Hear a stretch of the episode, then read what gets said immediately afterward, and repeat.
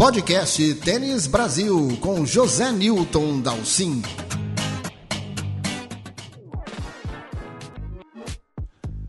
...2024 está chegando e com ela vem aí também a décima edição do Rio Open, que por coincidência também marca os 10 anos de campeonato.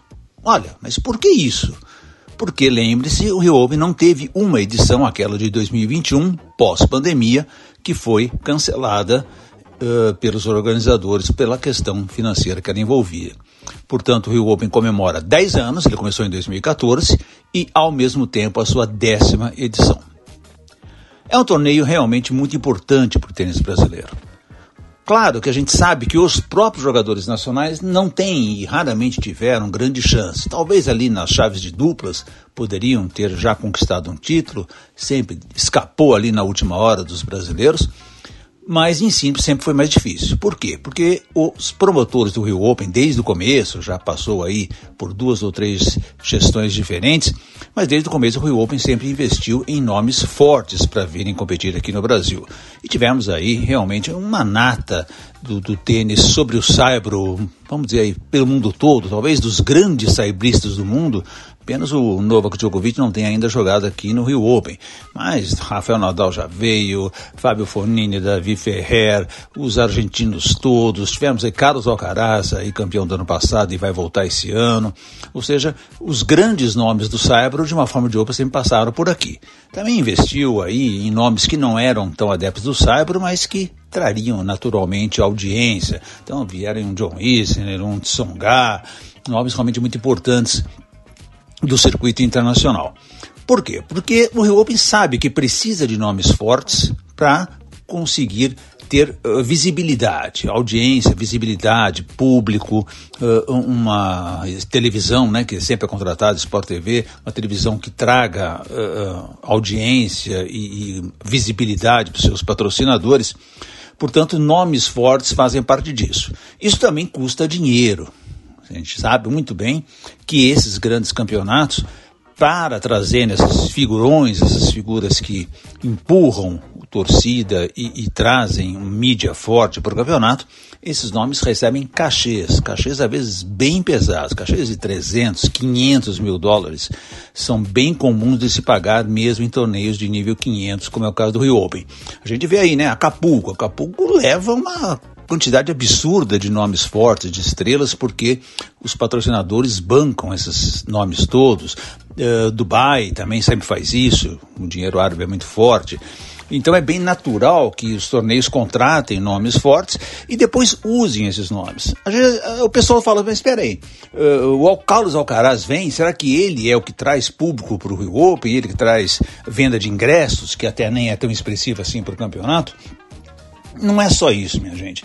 O, o, quando um promotor contrata esses nomes grandes, esses nomes fortes, amarrado ao contrato de comparecimento, de, de jogar o campeonato, existe uma série de uh, uh, promoções que estão vinculadas ao tenista. Então ele tem que fazer, de repente, clínicas ou aparições com os promotores principais, tem jantar, tem uma série de atividades, vamos dizer assim, sociais que justamente é o que encantam os patrocinadores, é o que faz com que eles se interessem em patrocinar o campeonato. Então tem muita coisa envolvida, a gente sabe que o Rio Open uh, esteve aí, de certa forma, no vermelho ou praticamente nas contas muito apertadas durante os primeiros anos, porque tinha que investir em nomes pesados, tinha que enfrentar o custo que é muito alto, né? a premiação é muito alta, você calcula aí que um torneio desse porte o custo final dele é normalmente cinco vezes maior do que a premiação que ele oferece.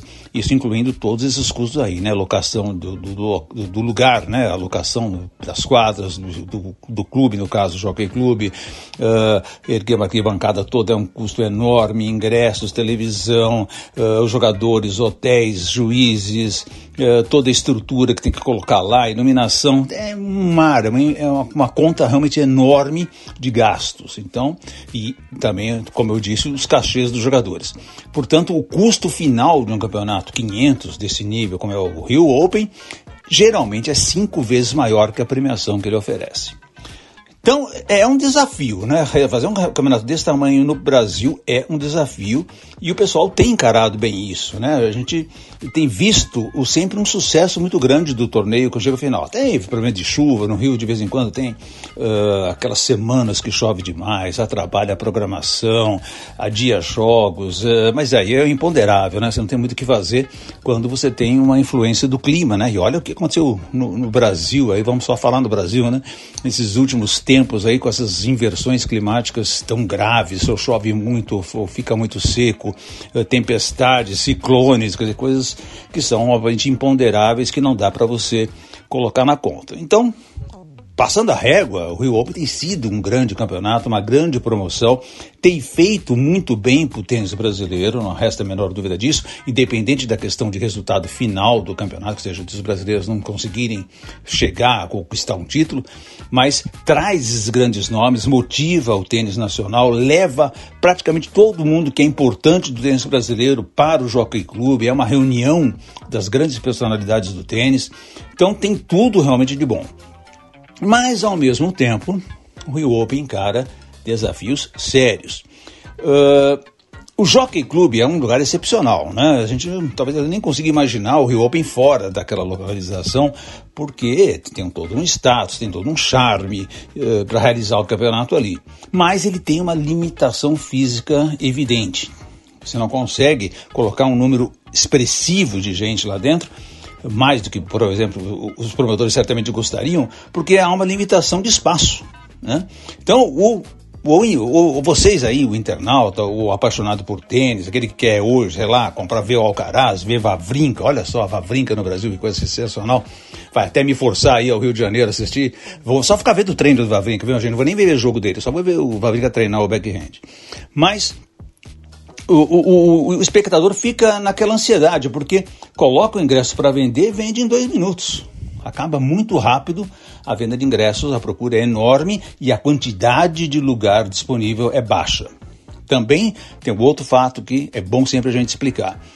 Há o compromisso com os patrocinadores. Esse pessoal todo que patrocina o evento tem uma reserva de ingressos que é contratual. E, eles têm direito a esses lugares lá para levar os seus clientes, para levar os seus executivos, para levar amigos. Então, uma boa parte da, da arquibancada do estádio principal é ocupada pela parte que nós chamamos corporativa, ou seja, desses contratos vinculados ao patrocínio do campeonato. Portanto, para o público em geral, não é tudo aquilo que você vê ali, né? É um, é um pedaço bem menor, vou dizer ali para vocês, é tipo 60%, talvez 70% apenas do estádio principal. Então, a venda acaba muito rápido e existe uma limitação física no Rio Open. As arquibancadas laterais dos estádios secundários também não são aquela coisa espetacular. Então, de certa forma, uh, os promotores ficam num dilema, né? que é bem o caso agora. Manter o torneio no, no Jockey Club é primordial, porque é um lugar espetacular, muito central, um, um clube uh, carismático ali, né? bem, bem, bem localizado, uma estrutura magnífica, mas ao mesmo tempo você prejudica o crescimento de público, o crescimento de venda de ingresso.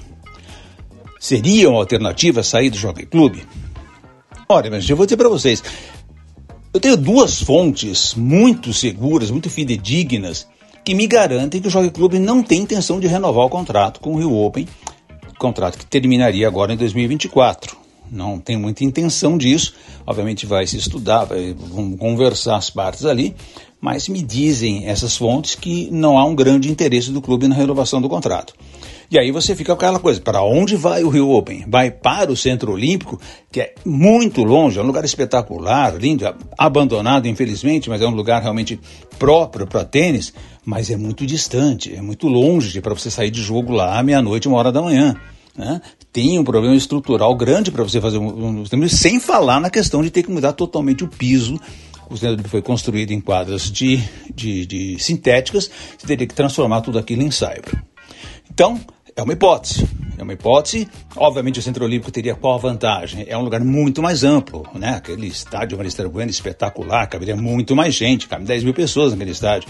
Haveria condições de você colocar mais gente, mais ingressos à venda e aí deixar o, o pessoal mais feliz, né? O, o fã, o espectador mais feliz. Apesar dessa questão da distância. E aí? Aí muita gente me pergunta, Uh, por que, que, o Rio Open não troca o piso? Então, já que vai para o Centro Olímpico, troca de uma vez o piso sintético, que seria até uma forma de garantir presença de jogadores diferentes, os jogadores uh, que estejam mais adaptados.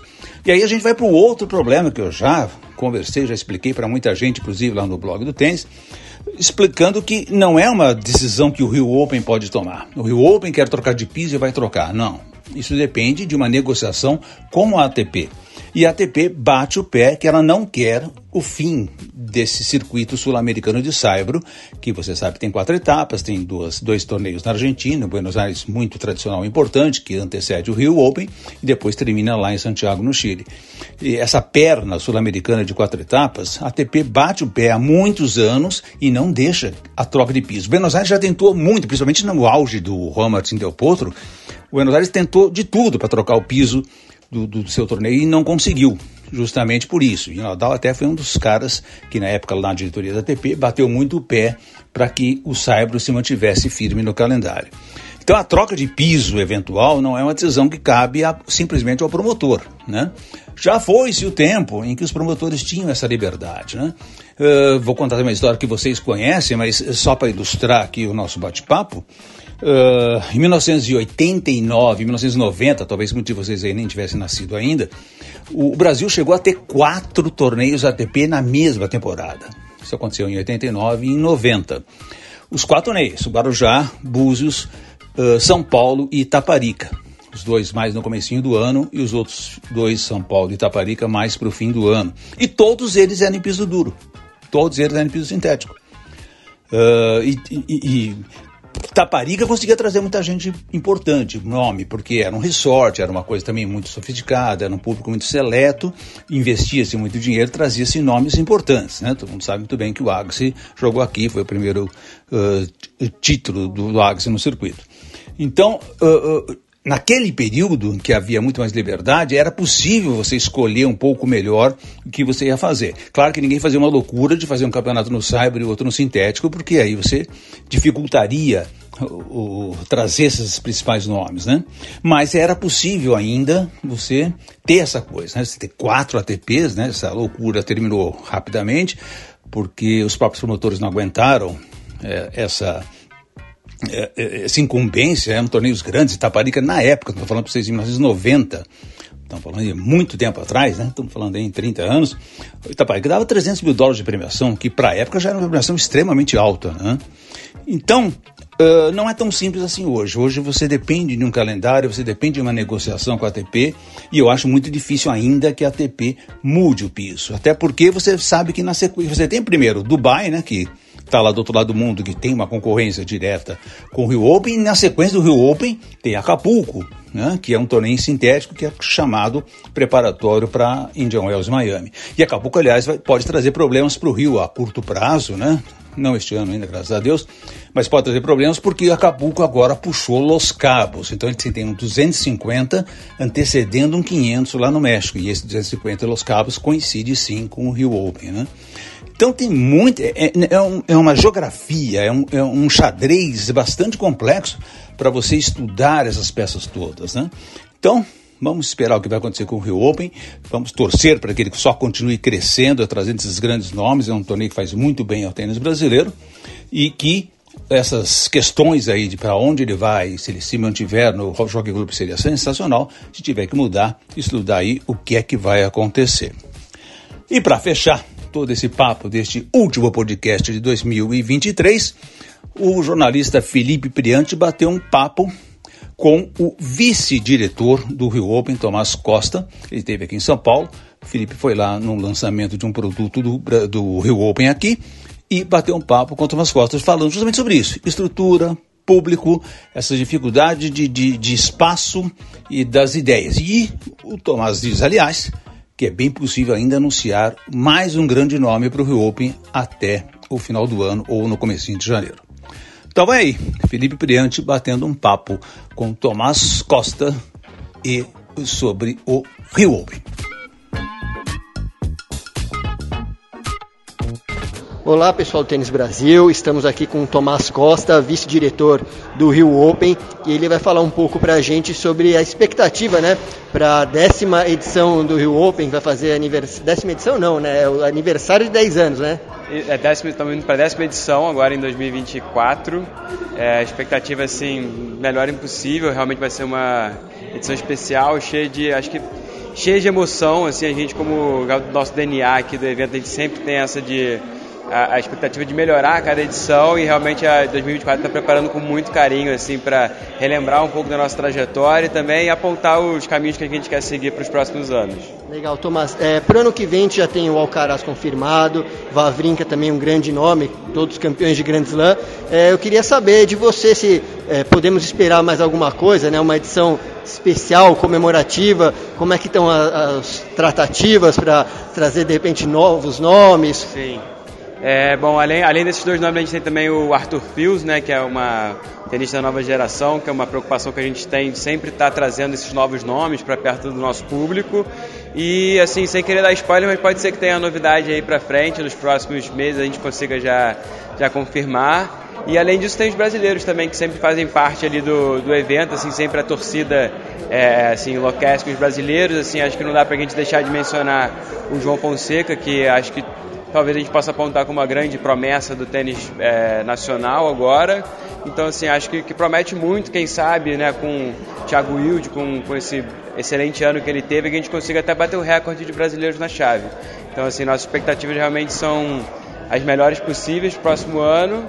E, assim, nos próximos meses, talvez a gente tenha um nome um nome, um nome relevante para apresentar para vocês. Você falou do João Fonseca, né? Então isso a gente pode então garantir um convite para ele, chave principal, quali, como é que tá? V vamos ver, assim, a gente tem que, né, como vocês sabem, são limitados os convites, então a gente aguarda normalmente para tomar essa decisão um pouco mais para frente, mais para perto do torneio, mas sem dúvida é um nome que a gente está tá levando em consideração sim, para quem sabe dar um convite para chega para cá principal ou para o qualify, mas assim, é, realmente é um nome que já está no, no bolo ali quando a gente já considera os nomes para os convites. Legal. E além do torneio na quadra, nós temos os bastidores, atrações. É, também nessa parte teremos algum tipo de novidade? Como é que está a programação para a próxima edição do torneio?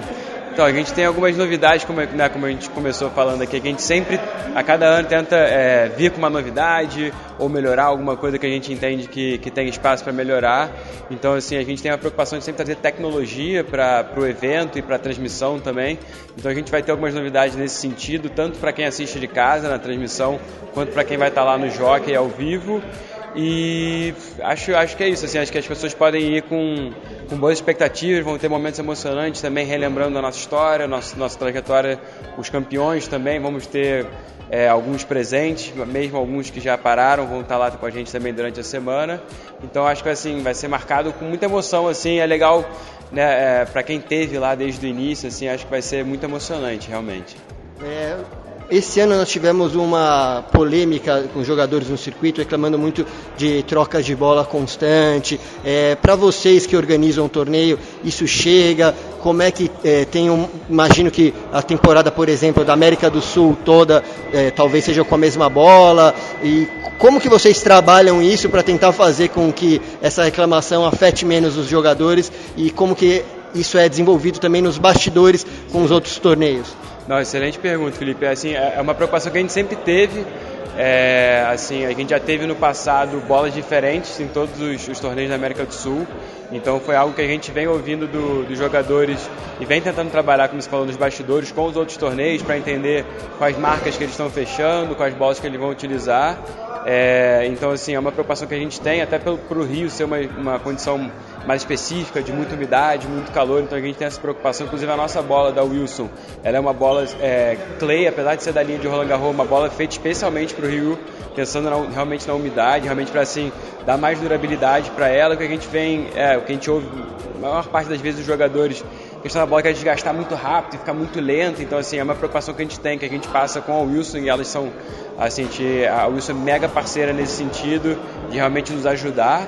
E fora isso, nos bastidores com outros torneios, a gente tenta alinhar ao máximo. Óbvio que existem questões comerciais para cada torneio, que de repente um consegue fechar com uma marca, o outro não consegue por questões comerciais ou por presença no determinado país, mas a gente se fala sim, justamente para ter essa unidade, pelo menos nesses swings, né? Swing da América do Sul, a gente tem as mesmas bolas, assim, imagino como todos os torneios passam nos próprios circuitos para ter, porque realmente assim, é, é, o promotor do evento ele quer realmente que os atletas consigam apresentar as melhores performances, né? Então é a nossa preocupação assim basilar é realmente dar a melhor condição possível para os atletas.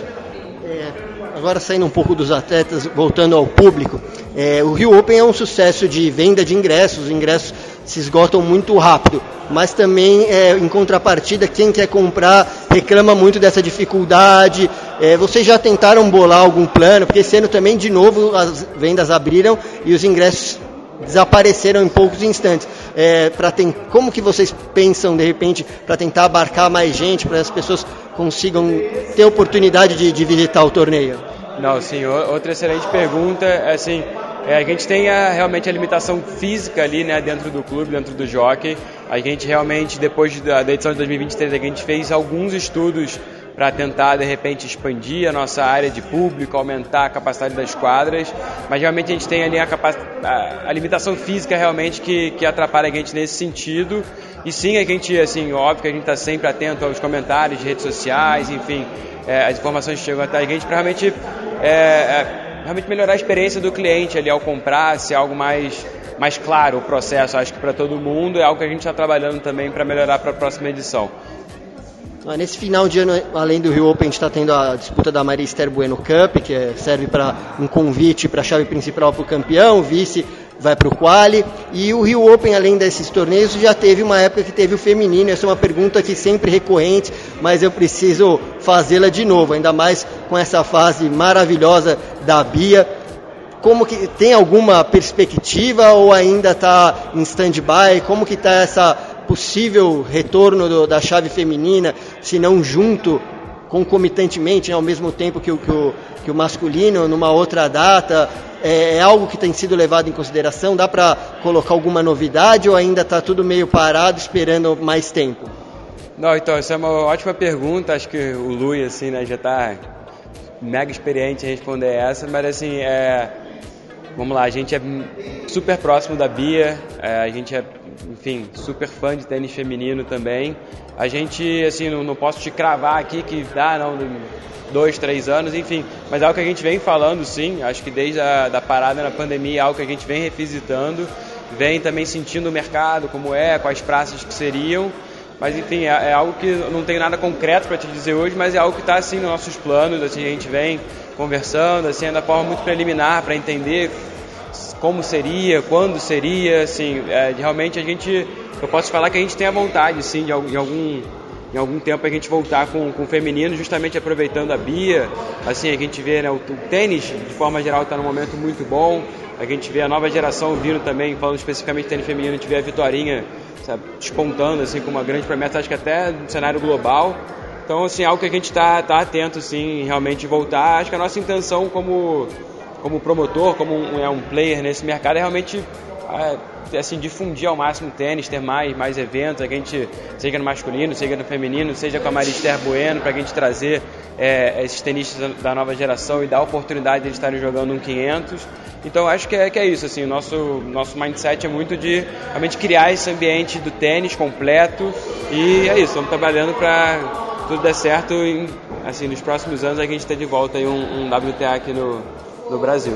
Legal. E ano que vem a gente vai ter uma mudança no calendário da ATP, né, com a entrada de Los Cabos grudado com Acapulco. Para vocês que negociam com jogadores, patrocínio, toda esse, essa parte de por trás do, do torneio, fez alguma diferença? Ficou um pouco mais difícil? Porque olhando, né, agora as pessoas que vão jogar Indian Wells, jogadores Indian Wells e depois Miami, já tem Los Cabos e Acapulco ali pertinho, sentiu alguma diferença? Foi uma preocupação para a organização? É, é, assim, claro que a gente vê, viu com uma, um pouco de preocupação, até para a gente entender como é que seria essa dinâmica para esse ano. É, assim, a gente sempre, sendo super sincero, a gente sempre teve a dificuldade do, do calendário, assim, né, com a questão do, do piso. É, sempre, sabe, na época do ano é quente, é um pouco complicado pela viagem, enfim. É, confesso que assim, acho que é mais um, mais um ingrediente aqui para a gente trazer, mas acho que ao mesmo tempo a gente, nesses 10 anos, a gente conseguiu fazer um, um ótimo trabalho com, com esses grandes nomes que a gente trouxe, então acaba que eles se falam. Então, assim, a gente fala ali que aquela conversa de, de vestiário nos ajudou muito. Então, assim, é, a gente vê isso até pela, quando a gente pergunta para os atletas que a gente traz pela primeira vez, como é que ele se sentiu, o que ele achou, até para ouvir um feedback, às vezes, de alguns pontos a melhorar. E assim, a gente, a gente consegue perceber que quem vem normalmente curte bastante estar aqui, é, curte a, principalmente a torcida, o calor da torcida de estar aqui. Então a gente vai assim, é, trabalhando muito realmente na experiência do jogador para vir. Assim, a gente, nossa preocupação é trazer, é, como eu te falei antes, assim, as melhores condições. A gente sabe do calor, então a gente está sempre investindo é, em recuperação dos atletas, com banheiros de gelo, crioterapia, é, botas de descompressão. Então, assim, é, a gente usa as armas que a gente pode e, enfim, assim, a gente tá, segue na mesma, mesma toada de trazer grandes nomes, como a gente está aí com Alcaraz mais um ano. E, é, assim, para os próximos 10 anos é seguir nessa toada, quem sabe trazendo até mais, né, tendo, podendo trazer mais grandes nomes, novas promessas, enfim, sempre engrandecendo cada vez mais o evento. Nesses novos possíveis novidades, você falou que ainda estão negociando, tem alguma pista, dá para dar alguma dica ali de quem pode ser ou nada? Não, por enquanto não, mas daqui a pouco a gente já libera para vocês. Acho que todo mundo vai curtir. É, assim, é um grande nome e vamos, vamos deixar aqui para ficar de novidade daqui a pouco. Quando que mais ou menos vocês esperam poder fechar esse grande nome? Olha, acho que a gente consegue dar, dar isso para os fãs até o Natal. De repente a gente consegue ter um presente de Natal para todo mundo passar o, o final do ano mais feliz ainda. Obrigado, Tomás. Agradeço a entrevista e nós vemos no Rio Open do ano que vem. É isso aí, te espero lá.